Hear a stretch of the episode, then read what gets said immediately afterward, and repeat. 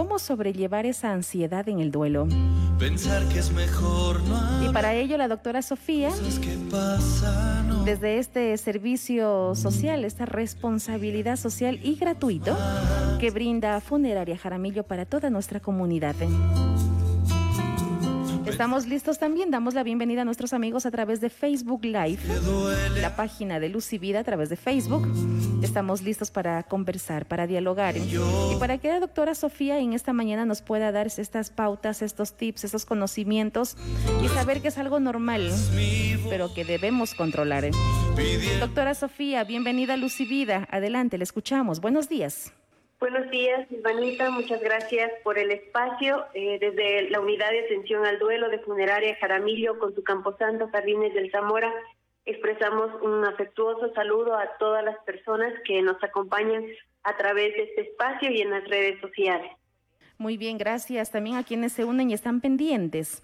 Por algún motivo, el día de ayer, ajenos a nuestra voluntad, pues lo suspendimos, los, lo postergamos para hoy miércoles. Pero estén atentos nuestros amigos. Doctora, existe este desconcierto, esta ansiedad, este no saber, este no encontrarse, porque nos falta alguien. Pero ¿cómo podemos manejar esa ansiedad? Sí, justamente ese, ese tema eh, quiero compartirles a muchas personas que, que se encuentren en transición de un duelo cuando fallece un ser querido y es este tema de la ansiedad, ¿no? Entonces, antes de empezar a indicarles lo que es la ansiedad, primero eh, es una invitación a todas las personas a que cuando nosotros expresamos nuestras emociones, no las etiquetemos con un diagnóstico. Eh, mucha gente se confunde, asumen que, que porque están en ese momento tal vez comiendo muy rápido o porque algo tienen en, en el pecho ya es ansiedad cuando en realidad pues la ansiedad es un trastorno psicológico, ¿no? Y, trastorno significa que es una alteración en el funcionamiento mental de una persona. Así que para diagnosticar en primer lugar la ansiedad eh, en una persona es necesario pasar por primero por exámenes médicos, segundo por psiquiatría, tercero eh, por un profesional en psicología y muchas de las veces las personas asumen un diagnóstico sin sin ser eh, sin ir a acudir a, a un profesional. Entonces eso primeramente como como un ámbito para este tema que las personas eh, no le pongan etiqueta a lo que están sintiendo. Sin embargo también en el duelo se puede presentar este trastorno denominado ansiedad y es porque muchas de las personas cuando están en, en este duelo pasan por una etapa denominada negación entonces, en esta etapa se pueden experimentar muchos sentimientos eh, que realmente no nos hacen ver la realidad con respecto a, nuestro ser querido. Entonces, entre los síntomas eh, más, más relevantes que se puede observar en una persona con ansiedad en el duelo es, por ejemplo, la preocupación constante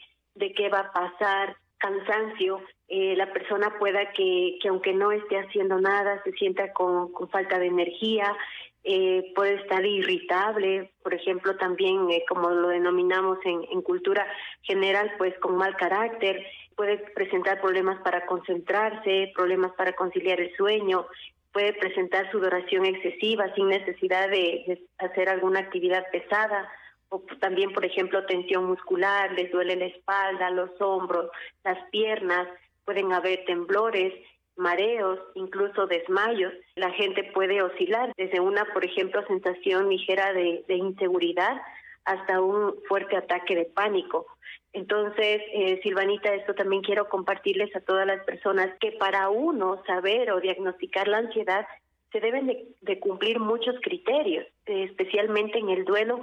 Por ejemplo, el, el miedo a yo también morirme como mi ser querido, a un miedo inapropiado de decir eh, yo también creo que estoy contagiada o por ejemplo me voy a contagiar o un miedo a decir yo salgo en bicicleta y tal vez yo también me vaya a morir y ya no es un miedo normal. De igual manera es muy importante identificar la preocupación excesiva cuando nos, eh, nosotros nos preocupamos demasiado por el futuro. Bueno, y ahora cómo vamos a sobrevivir y si es que nos va mal y si es que tal cosa y nos imaginamos, nos llenamos de la mente de, muchos pensamientos que se los denomina irracionales. Entonces, también, por ejemplo, nos imaginamos que va a ocurrir algo malo, que va a pasar algo malo, o en el futuro y ahora qué va a pasar, eh, si tal vez ya no está mi ser querido, y ahora cómo vamos a vivir, en dónde vamos a vivir, y la gente se empieza a, a, preocupar demasiado por el futuro y se olvida del presente. También, por ejemplo, la resistencia o, rechazo de salir de la casa. La gente tiene miedo de salir de la casa, eh, ya no quiere ir al trabajo o, por ejemplo, en el trabajo quiere que alguien le acompañe hasta su casa o tiene también, por ejemplo, miedo a separarse de otros seres queridos. Entonces es un miedo irracional, ¿no? También, por ejemplo, hay pesadillas eh, repetitivas sobre la sobre la situación.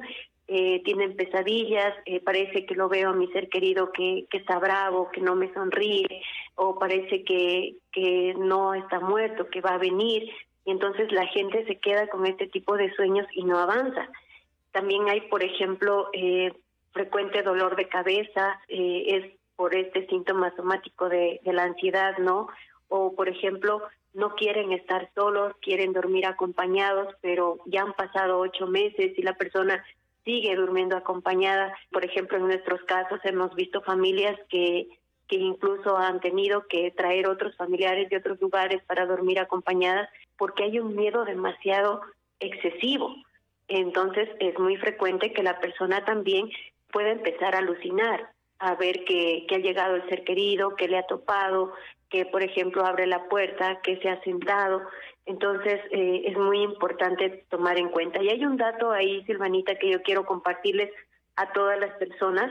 Es una nota científica que, por ejemplo, la ansiedad dura al menos cuatro semanas en niños y adolescentes, pero en los adultos tenemos que identificarla cuando este miedo excesivo ha pasado o ha transcurrido seis meses o más en adultos pero al inicio del duelo que yo presente esta sintomatología que les estoy indicando hasta el primer mes, dos meses, tres meses, es un duelo normal. Pero cuando ha pasado los seis meses en adelante y las personas siguen con esta excesividad en el miedo, ya estamos hablando de un de una probable trastorno de ansiedad.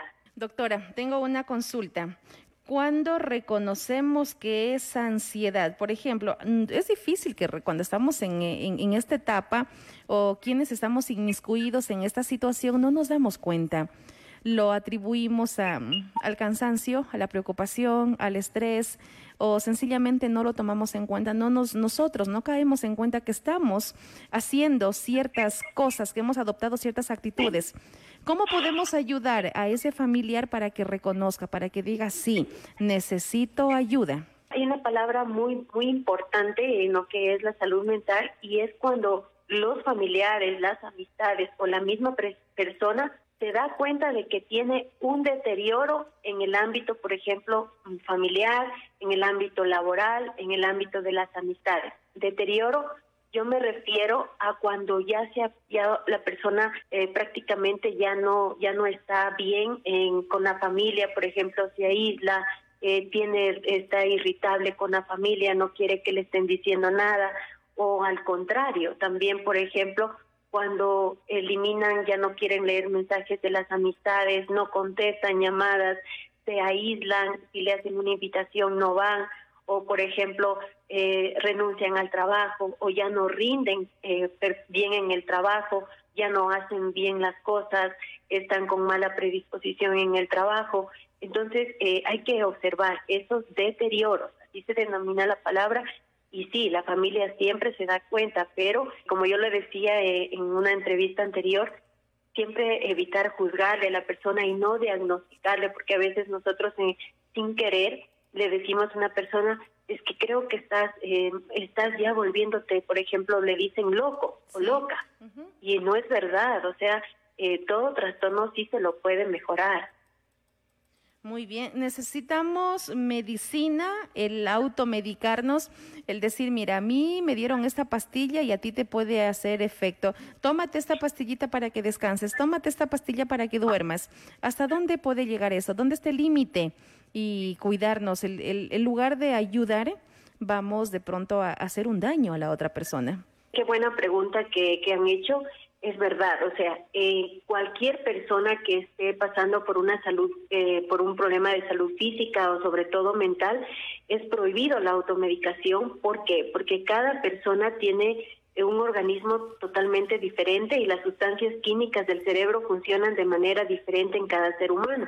Entonces, eh, lo más recomendable es que las personas busquen ayuda profesional en el área de salud eh, mental y ahí pueden pues también tener muchas muchas otras opciones. Eh, antes de igual manera es, es muy sugerible que antes de cualquier tratamiento médico también empezarlo de, de manera natural, acudir, por ejemplo, a profesionales en psicología o trabajo social o incluso el espiritual, pero es importante buscar ayuda profesional, pero no automedicarse, porque realmente, pues como repito, cada organismo, cada sustancia química del cerebro es muy diferente. Muy bien. Doctora Sofía, hay muchas personas que tienen este reparo, ¿no? ¿Qué, qué me van a decir? ¿Qué pensarán? ¿Me da vergüenza? ¿No me acerco? alguien me decía, escuché en la radio que hay este servicio y qué bueno que la gente pueda asistir, pero yo le decía a esa persona, pero vaya usted, perdió un ser querido, vamos, vaya usted. No, mejor no, habrá otra, habrán otras personas que necesiten más que yo. ¿Qué mensaje? ¿Qué mensaje para ellos? El mensaje que, que les damos a, todas las personas, y, claro, es comprensible, ¿no? Eh, al menos en nuestra ciudad no hay mucha cultura de ir al psicólogo, pero la unidad de atención al duelo de funeraria Jaramillo con su Camposanto Jardines del Zamora es un servicio totalmente gratis de responsabilidad social para toda la comunidad. Eh, recuerden que funeraria tiene más de 52 años de servicio a la comunidad, entonces es un regalo para la colectividad. Pueden venir eh, pueden comunicarse directamente con mi persona también eh, al número 0961080 Eh, lo, lo pueden hacer directamente con mi persona y algo que también quiero invitarles a todas las personas que necesitan ayuda. Habrán casos tal vez que sean un poco más complejos, pero al fin y al cabo nuestras puertas están abiertas para todas las personas y nos manejamos con un protocolo que es totalmente de confidencialidad, entonces eh, pueden acercarse también a Funeraria Jaramillo, a la oficina que se encuentra ubicada en las calles Juan José Peña y Andrés Bello en la ciudad de Loja, o también pueden comunicarse al teléfono convencional 257 37 50 y para personas que que pues no pueden tener la oportunidad de comunicarse a través de, de algún teléfono, pueden ingresar a nuestras redes sociales o visitar la página web www.funerariajaramillo.com.es. Perfecto cómo manejar la ansiedad, cómo darnos cuenta y aceptar que necesitamos ayuda. Si bien es cierto, dice doctora, acá en Loja y en nuestra ciudad, en nuestro país, no existe esta, esta cultura de ir, de desahogarnos, desfogarnos, de ir y de conversar con alguien que no necesariamente sea de nuestro círculo y nos hace muchísimo bien, nos hace mucha falta. Doctora Sofía, gracias por este espacio que nos refresca y sabemos que no estamos solos. Muchas gracias. De igual manera, mi mensaje para todas las personas que se encuentran eh, atravesando un duelo, primero invitarles a, evitar poner etiquetas a las emociones, a no poner diagnósticos que a veces no lo son. Eh, de igual manera, también a, expresar el dolor, a ya sea a sus familiares, ya sea a otras personas, pero no lo guarden, no lo oculten. Busquen ayuda también, ayuda profesional, busquen apoyo social y sobre todo agradezcan que, que muchas de las veces la familia está a nuestro lado y finalmente pues tenemos que, que reanudar la vida cotidiana. Muy bien, es verdad. Debemos seguir caminando mientras tenemos vida, mientras haya vida y esperanza. Gracias, doctora Sofía. Una linda tarde y buen resto de semana. Muchas gracias. Un abrazo fuerte para todas las personas que nos acompañan a través de este medio. Nuestro espacio desde Funeraria Jaramillo, cuánto bien nos hace. Nos damos cuenta que no estamos solos y que hay tiempo. Busquemos ayuda. La comunicación, la información 09 61 08 03 46. Pida información.